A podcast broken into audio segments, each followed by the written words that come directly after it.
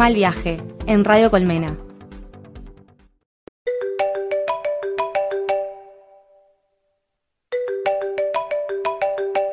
Bienvenidos a todos a este nuevo programa de Mal Viaje.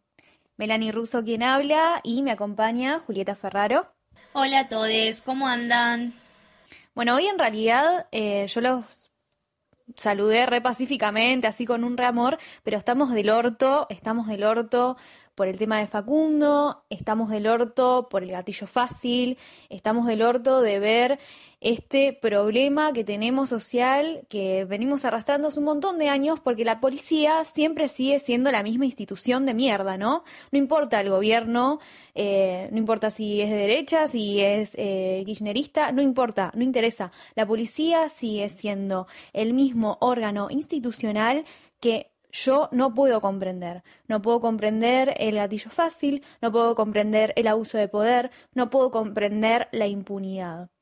Eh, sí, la verdad que todos amanecimos con esta noticia esta semana. Es eh, difícil de digerir, no porque no nos esperemos que la policía sea capaz de hacer algo así, sino simplemente eh, por una cuestión humana de, de, de no llegar a comprender cómo es que cosas así siguen pasando en democracia, que sigue sin haber una respuesta eh, por parte de Bernie, una renuncia por parte de Bernie, que todavía los responsables no no están, que no se hace justicia. Así que nada, creo que en episodios que vengan vamos a hablar un poco más al respecto de toda esta situación, pero queríamos a partir también de este episodio dejar en claro que nada, expresamos nuestro repudio a todo lo que está sucediendo, pedimos justicia y acompañamos a la familia en estos momentos tan difíciles.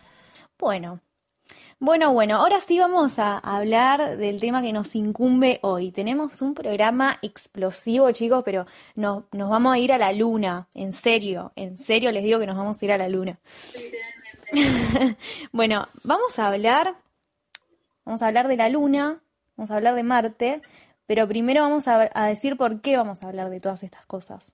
Bien, a lo que nos pertenece, vamos a hablar de las agendas, de lo que está marcando las agendas de desarrollo en los países. ¿Por qué? Vamos a hablar de tres cuestiones en base a tres ejes específicos. Uno es sobre las carreras espaciales, por eso les comentaba lo de la Luna. Otro es el de las telecomunicaciones. qué, ¿Qué está pasando con las telecomunicaciones acá y en el resto de los países? Y la carrera por la búsqueda de la vacuna. Eso tiene que ver con los avances científicos y tecnológicos que están sucediendo acá y en el resto del mundo. Vamos a hablar un poquito porque nada, estamos en la pandemia estamos todos revolados con que el coronavirus es nuestra única realidad, pero, chiques, antes de esto, prepandemia, había un bondi que ni te cuento. ¿Qué pasa? Se estaba disputando por el liderazgo se estaba compitiendo en realidad por el nuevo modelo de negocio y socioeconómico mundial.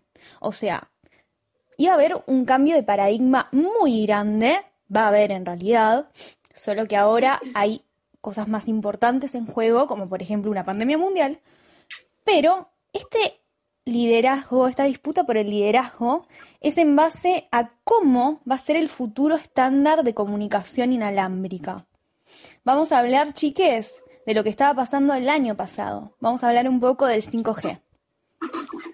¿Qué es el 5G? Bueno, el 5G es 10 veces más veloz que lo que es el 4G, ¿no?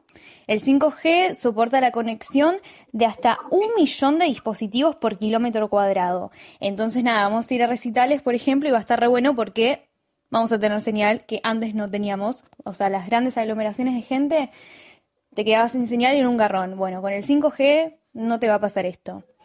Es ideal el 5G para explorar y explotar nueva inteligencia artificial.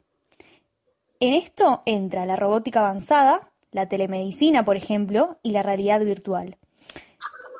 ¿Cuál era el bondi entre los países? Bueno, China y Estados Unidos. Vamos a poner así en, en mapa. Estados Unidos denuncia por ciberespionaje a China. Qué raro Estados Unidos eh, denunciando que todos los países del mundo atentan contra él cuando él es el único que atenta Y, tipo, todas esas acusaciones, lo único que son, son de él, ¿no? Pero bueno, qué raro, qué raro. ¿Qué había pasado con Huawei, que son las empresas de China, y se deletrea ZTE, que son estas dos empresas de celulares? A Estados Unidos le había hecho un veto virtual. Entonces, ninguna empresa yankee, Google, bla, bla, bla, podía tener relación con China en este sentido, con Huawei, por ejemplo, entonces no podía suministrarles el sistema operativo, por ejemplo, Android, a la marca Huawei. Entonces, eh, en un momento, estos celulares no iban a poder tener eh, actualizaciones de software, que nada, eso es un garrón. ¿Cuál era la excusa? Que el gobierno y el ejército chino diseñaba tecnologías para controlar o espiar las comunicaciones a través de estos dispositivos, ¿no? Entonces, nada, ya que compraba un Huawei y ya tenía un montón de información de la NASA y esas cosas, como que ellos flashaban esa. Esto, que atentaba contra la seguridad nacional de Estados Unidos, nada, llevó a que otros países, por ejemplo en Europa, porque Huawei lo consumimos todos, o sea, es una empresa que también se vende acá, eh, abriera investigaciones a China. Pero bueno, por el momento no se encontró nada. ¿Por qué decimos que vamos a cambiar el modelo mundial, no? Mira, lo que pasa es que la Unión Europea, que incluye un par de países, o sea, no es que nada más España e Italia, son un par, le va a costar más de un billón, un billón con B, ¿eh? un billón de euros para generar un mercado único digital, con todo este sistema de 5G. Y eso es un montón de guita. Pero de esto va a haber millones de nuevos puestos de trabajo. O sea, va a generar mucho trabajo. Entonces, hablamos de una transformación digital de la sociedad y de la economía. Porque esto va, a generar un impulso económico de los países, pero para llegar a eso, vos tenés que invertir un, un montón de guita. O sea, implica una gran inversión en infraestructura por parte de las empresas privadas. Y es todo muy colorido y muy lindo si estás en 2019, si sos Europa y no tenés pandemia mundial. Pero bueno, eso se complica un poquito más en estos momentos. ¿Qué pasa, Juli? Vamos a hablar ahora entonces con esto de, bueno, el, 5G y las comunicaciones y el futuro y tipo cómo va a ser la comunicación inalámbrica. Vamos a hablar un poquito de lo que pasa acá en Argentina. Bien, retomando un poco esto que, que, hablaba Mel acerca de las telecomunicaciones, que realmente es una de las cuestiones principales en cuanto a eh, plantear el poderío político, si se quiere, mundial, porque bueno, eh, todas estas disputas que hay entre China y Estados Unidos principalmente tienen que ver con esta cuestión de las telecomunicaciones, como explicaba Mel. Pero Argentina no está exenta de todo esto, y justamente la Argentina dio un poco que hablar en cuanto a este tema esta última semana puntualmente el 21 de agosto, cuando el presidente Alberto Fernández anuncia en su cuenta de Twitter que había firmado un DNU, un decreto de necesidad de urgencia con el número 690, que declara los servicios de Internet, televisión y telefonía como servicios públicos y esenciales. Mediante esta medida, lo que hace el gobierno es congelar las tarifas hasta el 31 de diciembre del 2020 y le impide a las empresas el hecho de que aumenten ¿no? estas tarifas eh, sin previa autorización del Estado, como sucede, por ejemplo, con la medicina prepaga. Bueno, esta medida que toma eh, el presidente fue agradecida obviamente por muchos, pero también repudiada por otros, porque saltaron obviamente los típicos trolls exponiendo que el gobierno estaba estatizando y actuando de forma autoritaria sobre estas empresas. Lo que hay que dejar en claro es que por un lado, declarar servicio público eh, a estos servicios no es estatizarlos, es declarar los servicios públicos. Y que además esta incidencia o esta potestad que tiene el Estado de regular los precios estaba incluido dentro de la ley de Argentina Digital que esta norma fue derogada por el decreto 267 que firmó el expresidente Mauricio Macri. Por lo tanto, esta medida no es extremista o no es de sorprender, sino que tiene que ver con algo que nosotros ya teníamos establecido, pero que obviamente fue derogado. Bien, esta definición de servicio público es reconocida por los principales países del mundo porque se entiende obviamente que es el Estado el que debe velar por esta continuidad y la universalidad de estos servicios porque afectan a la totalidad o a la gran mayoría de la población. O sea, en las condiciones actuales no está garantizado este piso de conectividad que permita obviamente a la ciudadanía acceder a estos servicios de calidad y a precios justos en todo el territorio nacional. Actualmente no lo tenemos. Por ejemplo, eh, algo que, decía el presidente cuando anunció esta medida, uno de sus tweets decía, hemos decidido declarar servicios públicos a la, a la, telefonía celular, a los servicios de Internet y a la televisión paga.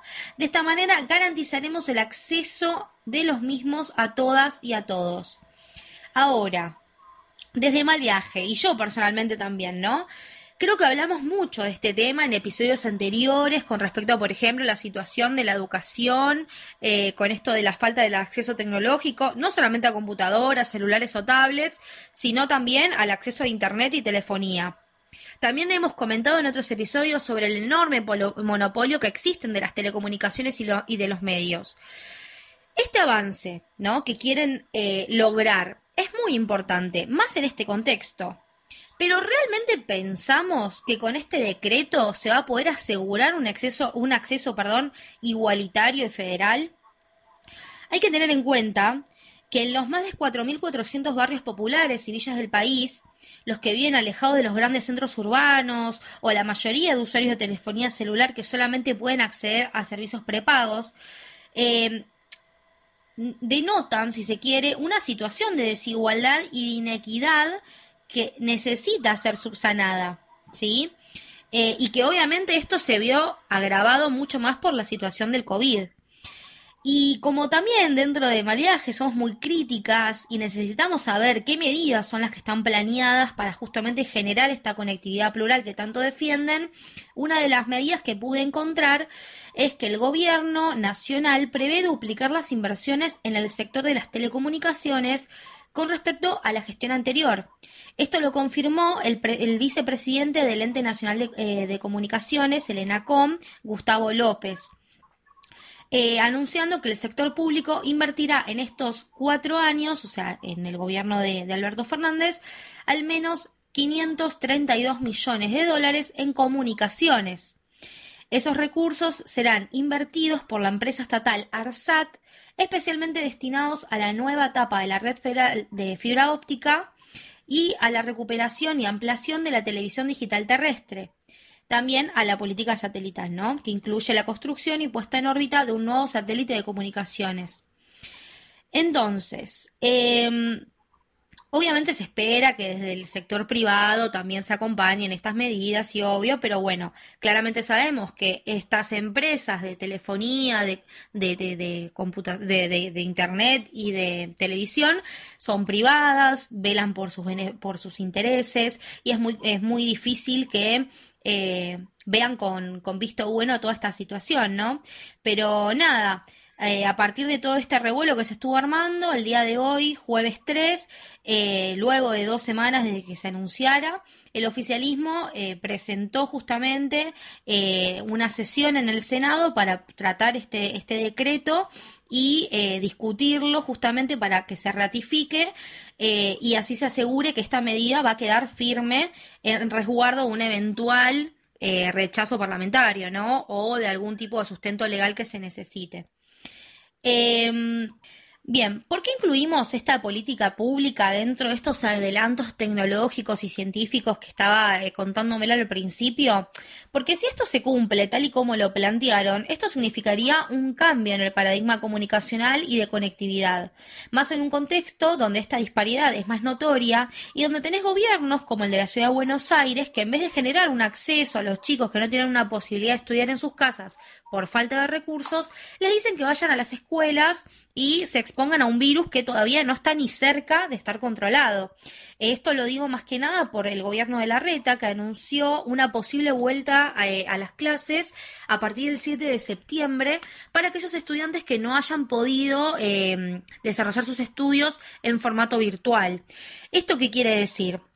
Esto quiere decir que los pibes de clase eh, baja, de los barrios, de lo popular, que son los que mayoritariamente tienen estos problemas de conexión, porque no, no tienen antenas o no tienen, eh, eh, no tienen fibra óptica o no tienen acceso a una tablet, una computadora o un celular, son los que luego van a tener que ir a estos colegios exponiéndose a un virus tratando, porque obviamente van a ir en transporte público, van a estar encerrados, van a estar eh, muy juntos unos sobre otros, y que por más que la enfermedad no los afecte directamente a ellos, porque bueno, está comprobado que a los, a los chicos menores no son eh, predispuestos a, enfermarse de coronavirus, aún así son eh, los que los que pueden llegar a transportar y a transmitir este virus.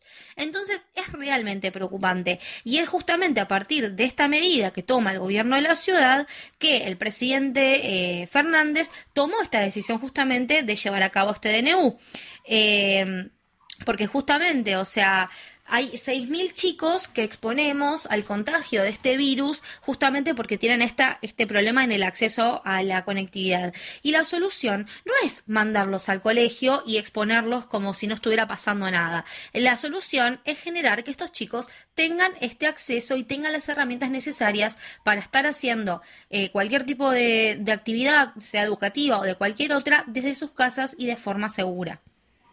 Sí, Juli, la verdad que nada, cualquiera, igual ya saben nuestra, nuestra posición con respecto a las medidas que toma cualquier persona de Cambiemos, nos parece nefasto, nos parece nefasto esto de que, bueno, porque vos sos marginal y sos pobre y no tenés internet, la solución es mandarte a ver si aprendés en, en, en el estado en donde, en donde tenías que estar antes de la pandemia. Es cualquiera, la verdad. Eh, y bueno, también eh, de lo que estaba diciendo Juli del DNU, a ver, ¿por qué se declararon servicios públicos esenciales? En 2016 se extendió las licencias de propiedad cruzada para que el gran grupo Clarín compre los canales de televisión y radio básicamente y que se les antoje y se les cante el orto y de telecomunicaciones, obvio. Así nacieron, por ejemplo, las fusiones de cablevisión y telecom y un montón más que nos complican la vida y nos cagan la existencia, por las cuales nos comunicamos e informamos la mitad de los argentinos, porque son canales también estos, ¿no? Eh, no solo son nuestros servicios, estamos hablando de canales y medios de información. Al estar controlados estos canales por un mismo dueño o grupo económico empresarial, el Estado debe interferir. O sea, no hay tutía en este sentido. ¿Para qué? No te aumenten las tarifas y lo más importante, para que el acceso al conocimiento, la cultura y la comunicación sea un acceso cada vez más inclusivo para los ciudadanos, porque es nuestro derecho, simplemente por eso. Ahora, con todo este cuentito, de que nada, de que tipo igualdad de condiciones en cuanto al acceso a Internet y todo eso, bueno, nada, tipo, a ver, vamos a hablar del ARSAT en este sentido. El ARSAT, que es el operador estatal, satelital y de telecomunicaciones, que sería el encargado, digamos, de generar estas condiciones de igualdad en el acceso al servicio de las telecomunicaciones y brindar servicios integrales, bla, bla, bla. Todo esto es por servicios satelitales, obvio. Entonces tendrían que generar condiciones de igualdad en el acceso al, Internet por estas condiciones.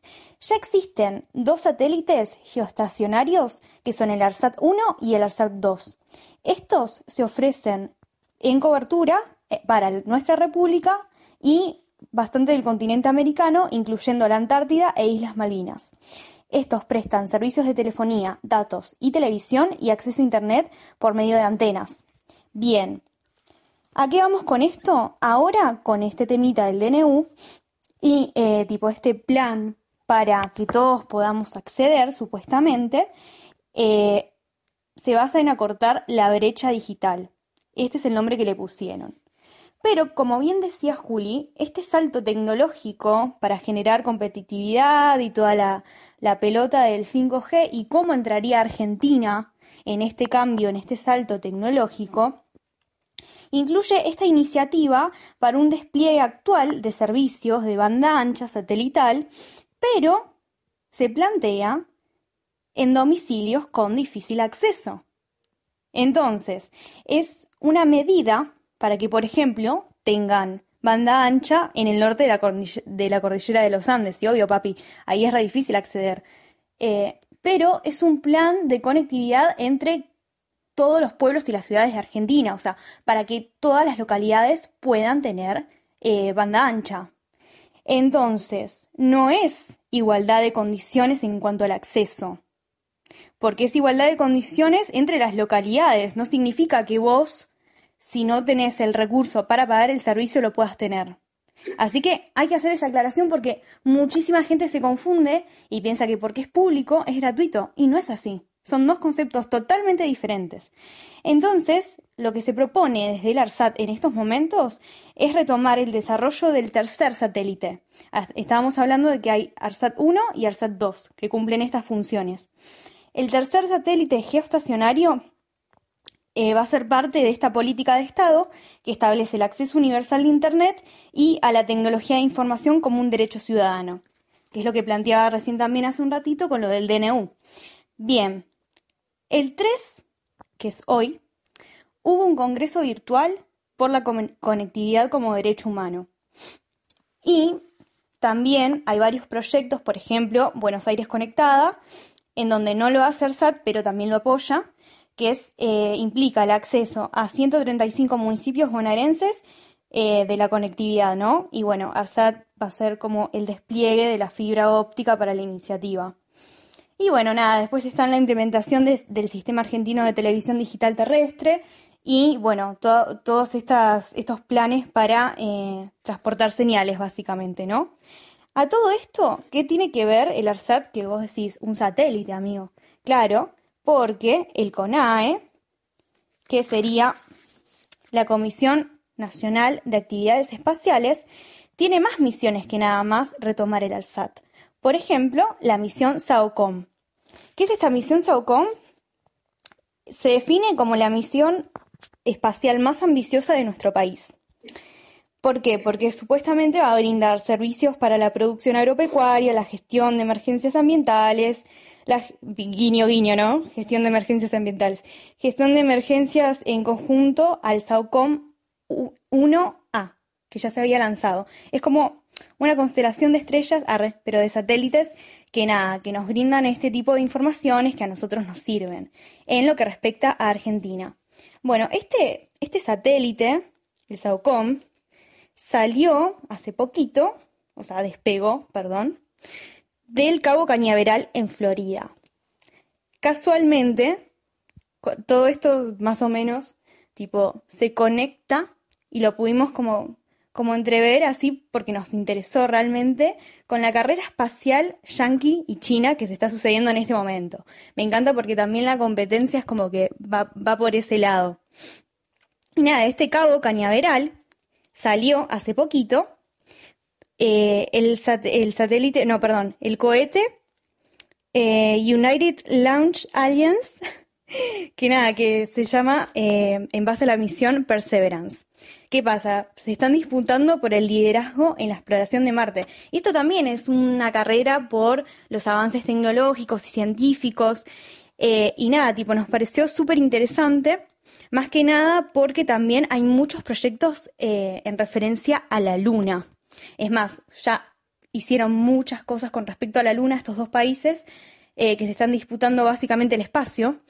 Eh, y bueno, la verdad que en 2019, si quiero empezar por una frase, empezaría por, por la de Donald Trump, que hizo un comunicado en donde dice eh, para defender Estados Unidos no basta con tener presencia en el espacio, debemos tener el dominio del espacio. Eh, me parece un montón, me parece un montón a todo esto nada de crear por una fuerza espacial como sexta rama de las Fuerzas Armadas estadounidenses. Eso es un montón, o sea, es como la guerra de las galaxias. Eh, nada, básicamente las cosas que hay en el universo, además de la Tierra, tendrían que ser patrimonio de la humanidad y nada, bueno, están entrando en una disputa así bien capitalista, bien a, la como nosotros sabemos hacerlo. Para nada, para demostrar el potencial del sector, ¿no? De cada uno de estos países, en cómo pueden empezar a desarrollar y tener sus propias estaciones espaciales, eh, misiones a otro planeta como es el, el planeta Júpiter. No sé, el programa espacial chino, tipo, creció bastante en la última década. Eh, se destinan 2.000 eh, millones de dólares anuales a lo que es eh, el descubrimiento y tipo la carrera espacial en sí. Juli, ¿querés nombrar un poquito de la luna que tipo estaba muy interesante? Sí, algo de lo que de lo que pude encontrar que está muy relacionado con esto que vos comentabas, Mel, es que justamente Estados Unidos está teniendo un interés muy importante en Marte. Pero este, este interés en Marte también hace que se interese en otros lugares, como por ejemplo el satélite de la Luna. ¿Y por qué? Paso a comentar, eh, porque yo la verdad que cuando me puse a investigar sobre este tema quedé muy flasheada con todo esto, porque el objetivo actualmente de Estados Unidos es eh, regresar a la Luna, pero esta vez para quedarse.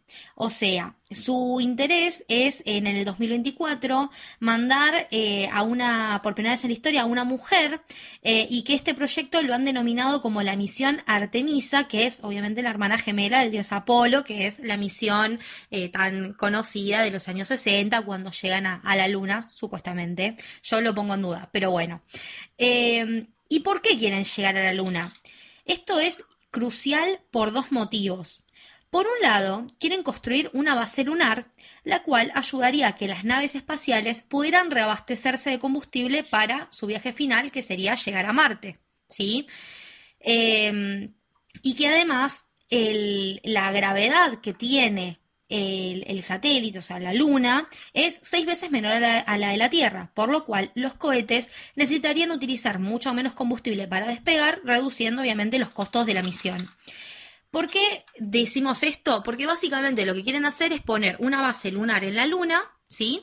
Para que sirva como una especie de estación de servicio. O sea, el cohete sale de la Tierra, llega a la Luna, Ahí carga nafta y sigue su viaje hasta Marte. Y después vuelve y así sucesivamente. Esto es tremendo lo que están planteando. Y además, otra cosa por la cual tienen mucho interés en la Luna es porque obviamente hay que tener en cuenta que los recursos naturales de la Tierra están comenzando a escasear y tarde o temprano habrá que empezar a reemplazarlos. Y Estados Unidos obviamente ya está tomando la iniciativa en todo esto. ¿Por qué? Porque en la Luna se encuentran minerales como el titanio, el hierro, el aluminio y también mucho eh, helio 3. Entonces, em, nada, básicamente ellos utilizando este helio 3 van a poder satisfacer las necesidades energéticas de la Tierra por centenares de décadas. Sin embargo, bueno, es un problema el hecho de, bueno, cómo van a traer todo esto, o sea, extraerlo de la Luna, transportarlo hasta la Tierra y hacerlo obviamente de una manera económica, porque claro, siempre cuidar su poderío económico, ¿no? Eh, y bueno, básicamente, según un análisis, eh, nada, esto dice que, o sea, este, este traer estos recursos de la Luna podría generar billones de dólares de ganancia, por lo cual eh, todos estos intereses que hay en juego eh, son muy altos. Y en conjunto con esto que decía Mel, de, de la visión que tiene Donald Trump acerca de todo esto, es súper importante. Él está súper interesado en este tema al punto de crear justamente esta sexta pata de las Fuerzas Armadas, que es la Fuerza Espacial, y eh, básicamente lo que quieren hacer desde el Pentágono es contrarrestar los avances de las grandes potencias y generar un dominio absoluto del espacio bajo sus intereses, al punto de que el presidente estadounidense incrementó el presupuesto de la NASA, que era de 1.600 millones de, de dólares, elevando a el presupuesto del 2020 22.600 millones. O sea, lo aumentó más de 20 veces, ¿se entiende? Generando que el presupuesto que destinan sea incluso 10 veces superior al presupuesto chino. O sea, están teniendo mucho interés en toda esta, en toda esta cuestión. Sí, yo creo que, mm, nada, como bien dice Juli, eh, a nosotros nos parecía muy interesante porque justamente eh, al analizar o, al, investigar los avances tecnológicos y científicos, obviamente que dimos con la carrera espacial y bueno, tipo, lo pudimos relacionar con, por ejemplo, el SAUCOM y, y, toda esta carrera que también, nada, Argentina tiene que entrar en el mapa, tiene que entrar en el juego de cierta forma, y es como que, bueno, ¿qué se está dando a nivel nacional? ¿Cuál es la producción? ¿Qué estamos haciendo, tipo, para el plan, el plan espacial nacional? ¿Qué, qué, qué está sucediendo.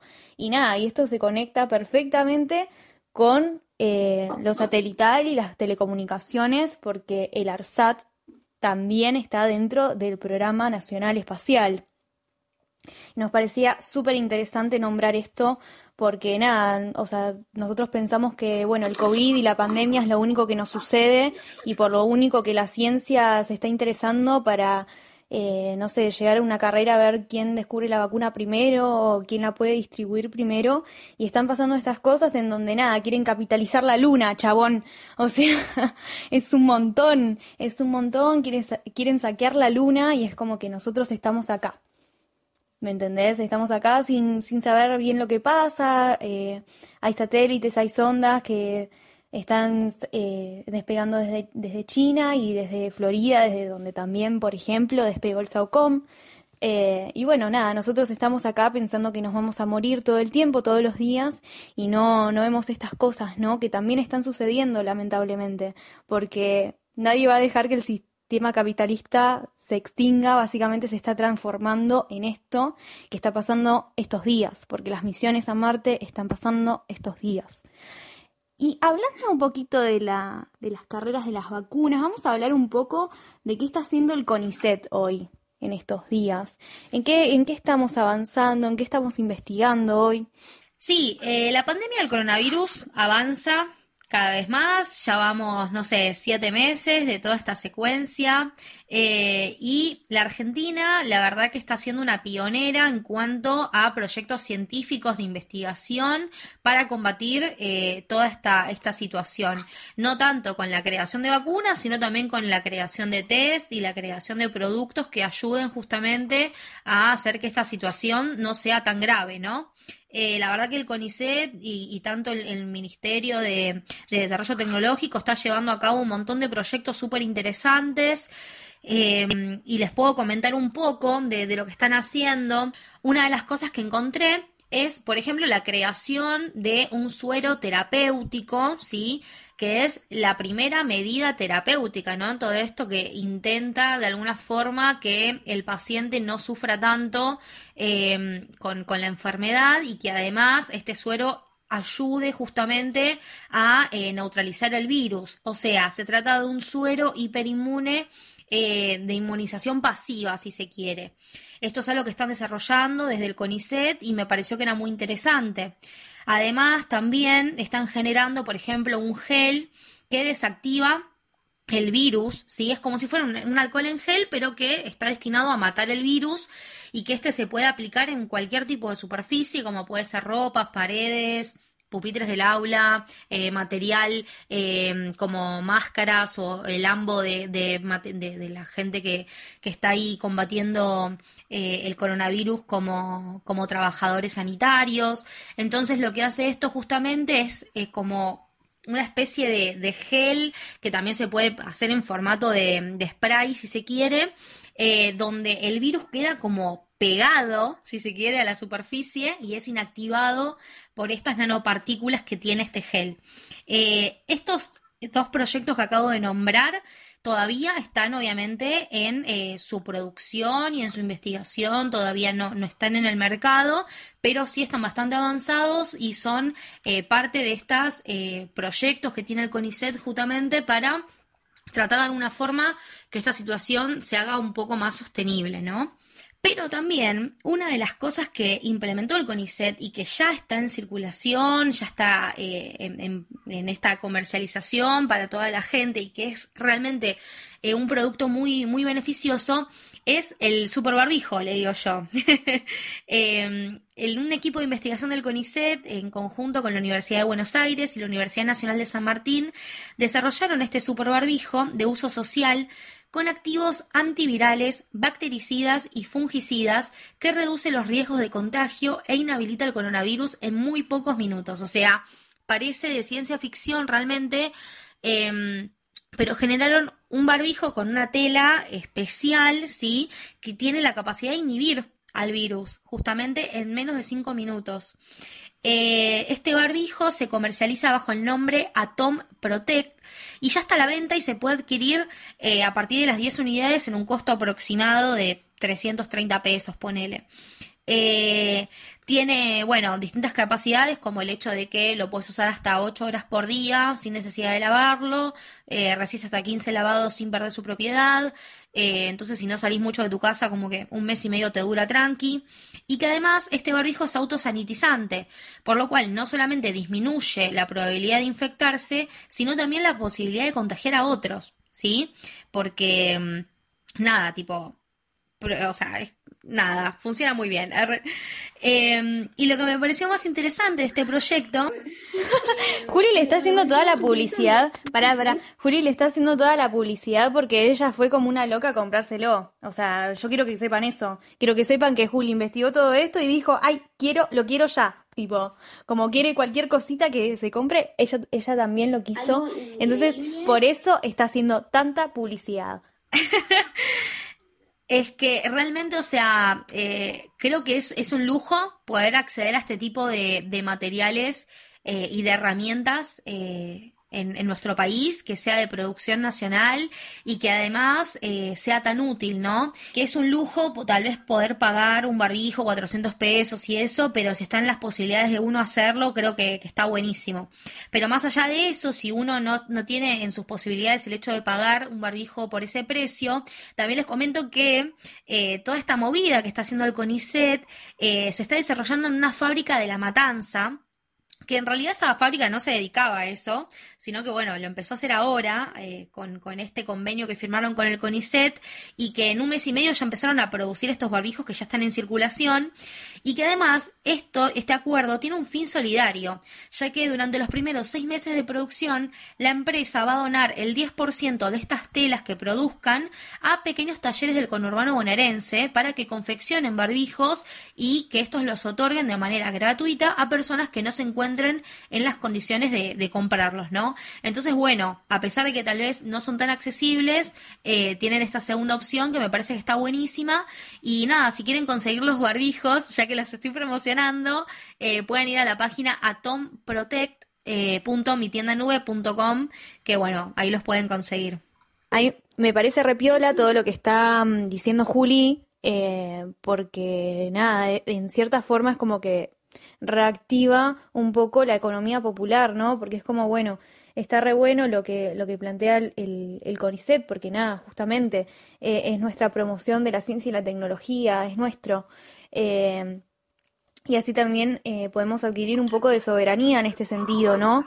De, bueno, hacernos valer y decir, bueno, podemos por lo menos tener estos insumos de calidad y tipo poder eh, llevarlo a los barrios y que otras personas lo, lo, produzcan y lo puedan entregar de manera gratuita, me parece eh, súper piola. Y además este gel que no sé qué miércoles que dijo Juli, que, que nada, que de repente hace que desaparezca el, el virus, no, no, no sé qué otras cosas, qué otra cualidad tiene el alcohol en gel, pero se ve que este es mucho mejor, no sé, tiene tiene así como kriptonita, no sé qué, pero puede matar a un superhéroe y puede matar al virus también.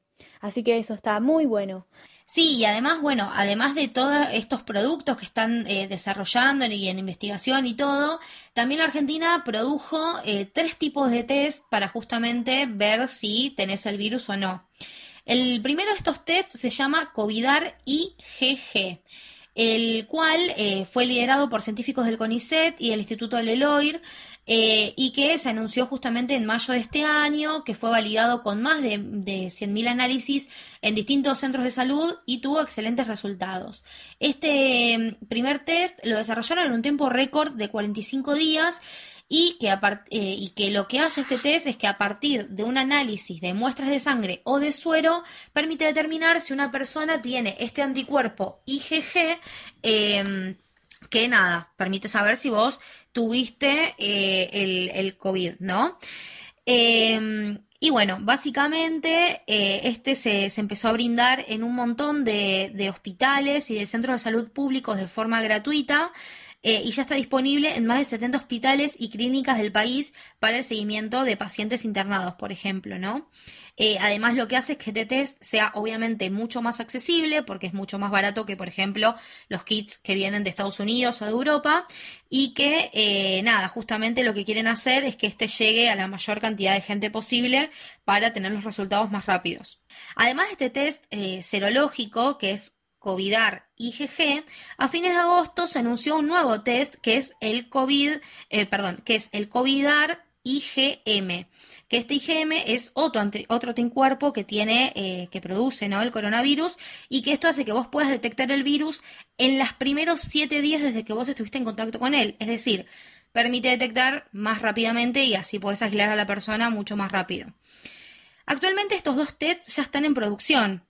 Eh, por ejemplo, el primero, el IgG, ya eh, está en una producción de 160.000 unidades. Y este último que nombré, el IgM, eh, están produciendo alrededor de 40.000. Además de estos dos tests, también está el NeoKit, que el NeoKit en realidad es no para medir anticuerpos, sino es para medir si vos tenés el virus en tu cuerpo en este momento, ¿sí? pero bueno, cualquiera de estos tres tests funciona para lo mismo para detectar si vos tenés el virus, para aislarte lo más rápido posible y para que no seas un agente que seas infeccioso y lleves el virus para todos lados. Estos tres test son desarrollados por el CONICET y por otros eh, organismos de, investigación y la verdad que es súper importante porque a nivel nacional nos proviene eh, de un montón de, herramientas para justamente eh, accionar de alguna forma con toda esta situación. Hablando un poquito ya que hablamos de, todo lo que es el CONICET en sí y de la promoción de la ciencia y la tecnología, vamos a hablar un poquito eh, sobre la carrera por la vacuna, ¿no? Eh, muchos estamos contentes porque eh, en Argentina y en México se va a realizar la producción de las vacunas que se van a distribuir por lo menos en América Latina. Esto nos da ventaja porque en el momento en donde, bueno, descubramos la vacuna y la podamos producir a manera de manera masiva, nosotros vamos a ser los primeros en tenerla, ¿no? Eh, esta va a tener un costo de entre 3 o 4 dólares, bueno, eso ya era información que eh, se había difundido, pero bueno, tal vez lo importante a resaltar es que nosotros, Argentina, tenemos una planta de producción nacional eh, que ya se, en donde ya se hace la vacuna antigripal y la antineumocócica, que es la del neumococo.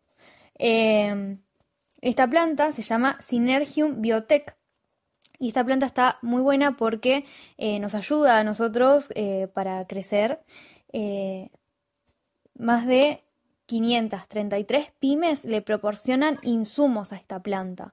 Y eso es importante porque significa que nosotros eh, tenemos una soberanía sanitaria que en primer lugar nos puso como eh, productores de esta vacuna en la pandemia, ¿no? Em, sí, eh, por esto que contaba Mel, el hecho de que nos hayan de alguna forma otorgado el privilegio, si se quiere, de producir esta vacuna en nuestro territorio, es justamente por todas estas medidas que estamos nombrando anteriormente, ¿no? Estas eh, medidas eficaces que tomó eh, Argentina en cuanto a, combatir el virus, tanto por el, el, aislamiento social y preventivo temprano, con todo esto de los adelantos científicos para decodificar el gen que tiene el virus, porque algo que hay que aclarar es que el virus tiene muchas cepas y que no es lo mismo la cepa que está acá en Argentina que la que está en Rusia, que la que está en China. Entonces hay que decodificar cuál es el gen específico que tiene el, el virus que está acá en Argentina para producir una vacuna que nos sirva acá en este territorio, ¿no?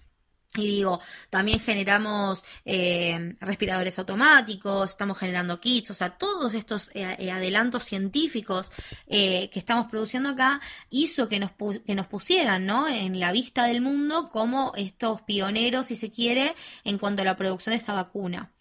Eh, el equipo que lidera justamente la búsqueda de, esta vacuna está liderado por eh, la doctora Juliana Casataro, que es investigadora del CONICET en el Instituto de Investigaciones Biotecnológicas de la Universidad de San Martín, es especialista en inmunología y muchas otras cosas más, y ganó un subsidio de 100 mil dólares otorgado por la unidad COVID-19, que está compuesta por el Ministerio de Ciencia, por la Agencia Nacional de Promoción de la Investigación, el Desarrollo Tecnológico y también por el CONICET, para justamente desarrollar esta vacuna. Esta se trata de la primera iniciativa de este tipo en América Latina. Es muy importante. Y que además, eh, por lo que comentaban, es que están buscando una tecnología innovadora donde esta eh, vacuna no sea solamente inyectable, sino también puede ser por vía oral. Esto no, no se sabía hasta hace muy poquito. Eh, pero algo que hay que tener en cuenta es que el desarrollo de una vacuna es muy largo. Usualmente esto demora muchos años y por más de que ahora hay mucho dinero predispuesto a esto y es que están todos muy entusiasmados y todo, no es algo que se produce de la noche a la mañana. Actualmente hay más de 136 equipos en todo el mundo que están buscando una vacuna justamente. Eh, y eso hace que los tiempos de encontrar una vacuna obviamente se reduzcan porque hay mucha gente buscándola pero aún así se estima que no va a ser hasta dentro de 12 a 18 meses que podamos finalmente contar con ella. ¿Por qué? Porque actualmente estamos en la etapa preclínica, que es la etapa donde se están haciendo testeos, por ejemplo, en animales para ver si se produce una inmunidad. Ahora, falta todavía ver cómo va a reaccionar en humanos, va, hay que ver también qué cantidad de dosis. Eso de la dosis es muy importante. ¿Por qué? Porque dice que dependiendo la persona, o sea, si es hombre, si es mujer, si es eh, eh, grupo de riesgo, si no, si tiene 60 años, es más joven o lo que sea, la dosis que hay que darle de la vacuna es distinta y que dicen que seguramente hay personas a las que le van a tener que dar dos o tres dosis y otra una. Entonces, para generar ¿sí? la cantidad de dosis necesaria, se van a tener que producir más de 16 mil millones de dosis, lo cual es un montón, lleva mucho tiempo y mucho, eh, como, ¿cómo se diría? Eh, mucha producción que un solo lugar no lo puede garantizar. Entonces, si se produce eh, esto de encontrar una vacuna, no lo va a producir un lugar solo, lo van a empezar a producir de todos lados, porque uno solo no va a dar abasto.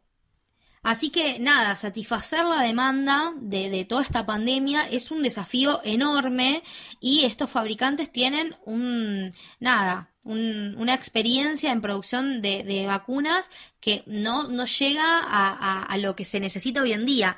Pero más allá de eso, eh, es súper importante que nuestro país esté dentro de los, de los calificados para producir esta vacuna y que nosotros seamos los elegidos entre los primeros para, para tenerla, pero hay que tener en cuenta eso, que no va a ser dentro del poco tiempo.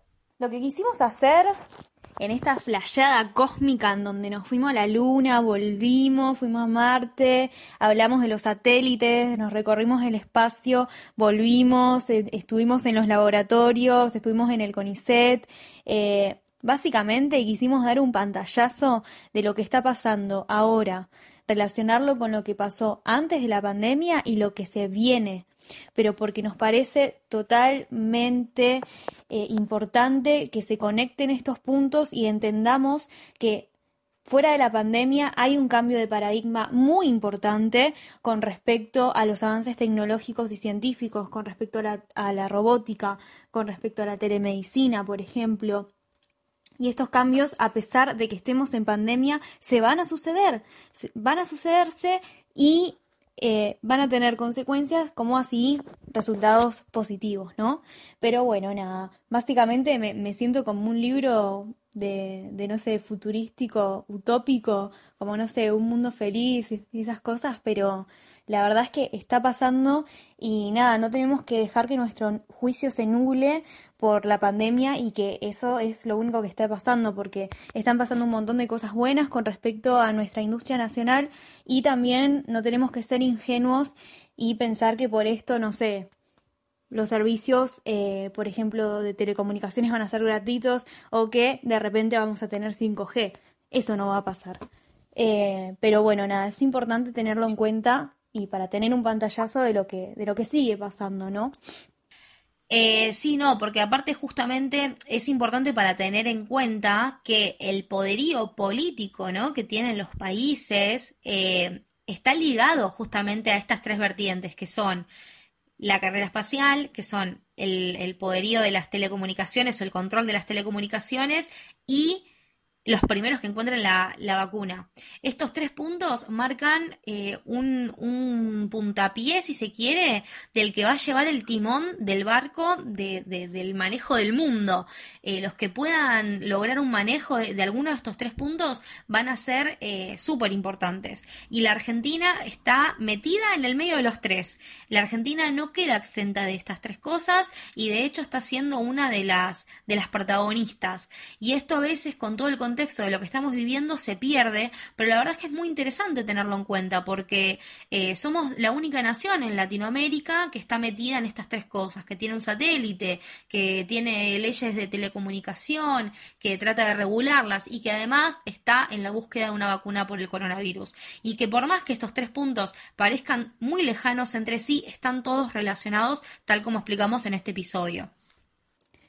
Sí, como rescataba Juli recién, eh, nada, esto implica este cambio de paradigma y de modelo socioeconómico y de cómo va a ser, eh, por ejemplo, la comunicación de ahora en adelante, eh, requiere una gran inversión en infraestructura y tipo en Argentina se están pudiendo lograr alguna de esas cosas. Así que bueno, este, nada, creo que ya está. Quiérannos, chicos, por favor. O sea, les dimos tantas vueltas que yo no sé si se marearon o qué. Tipo, los, llevamos en distintos tiempos, momentos específicos por todos los países, básicamente. Pero nada, quiérannos, quiérannos. quiérannos y síganos en nuestras redes sociales. Eh, que son en Instagram Malviaje Oficial, en Spotify nos pueden encontrar en Malviaje y, muy importante, en el Spotify de Radio Colmena, que es Colmena On Demand. Sí, pueden ir ahí para escuchar tanto este episodio como los que hicimos y los que van a venir. Así que nada, esperamos que les haya gustado este episodio, eh, que nos comenten en las redes y nada, los esperamos en el próximo episodio de la otra semana. Bye bye.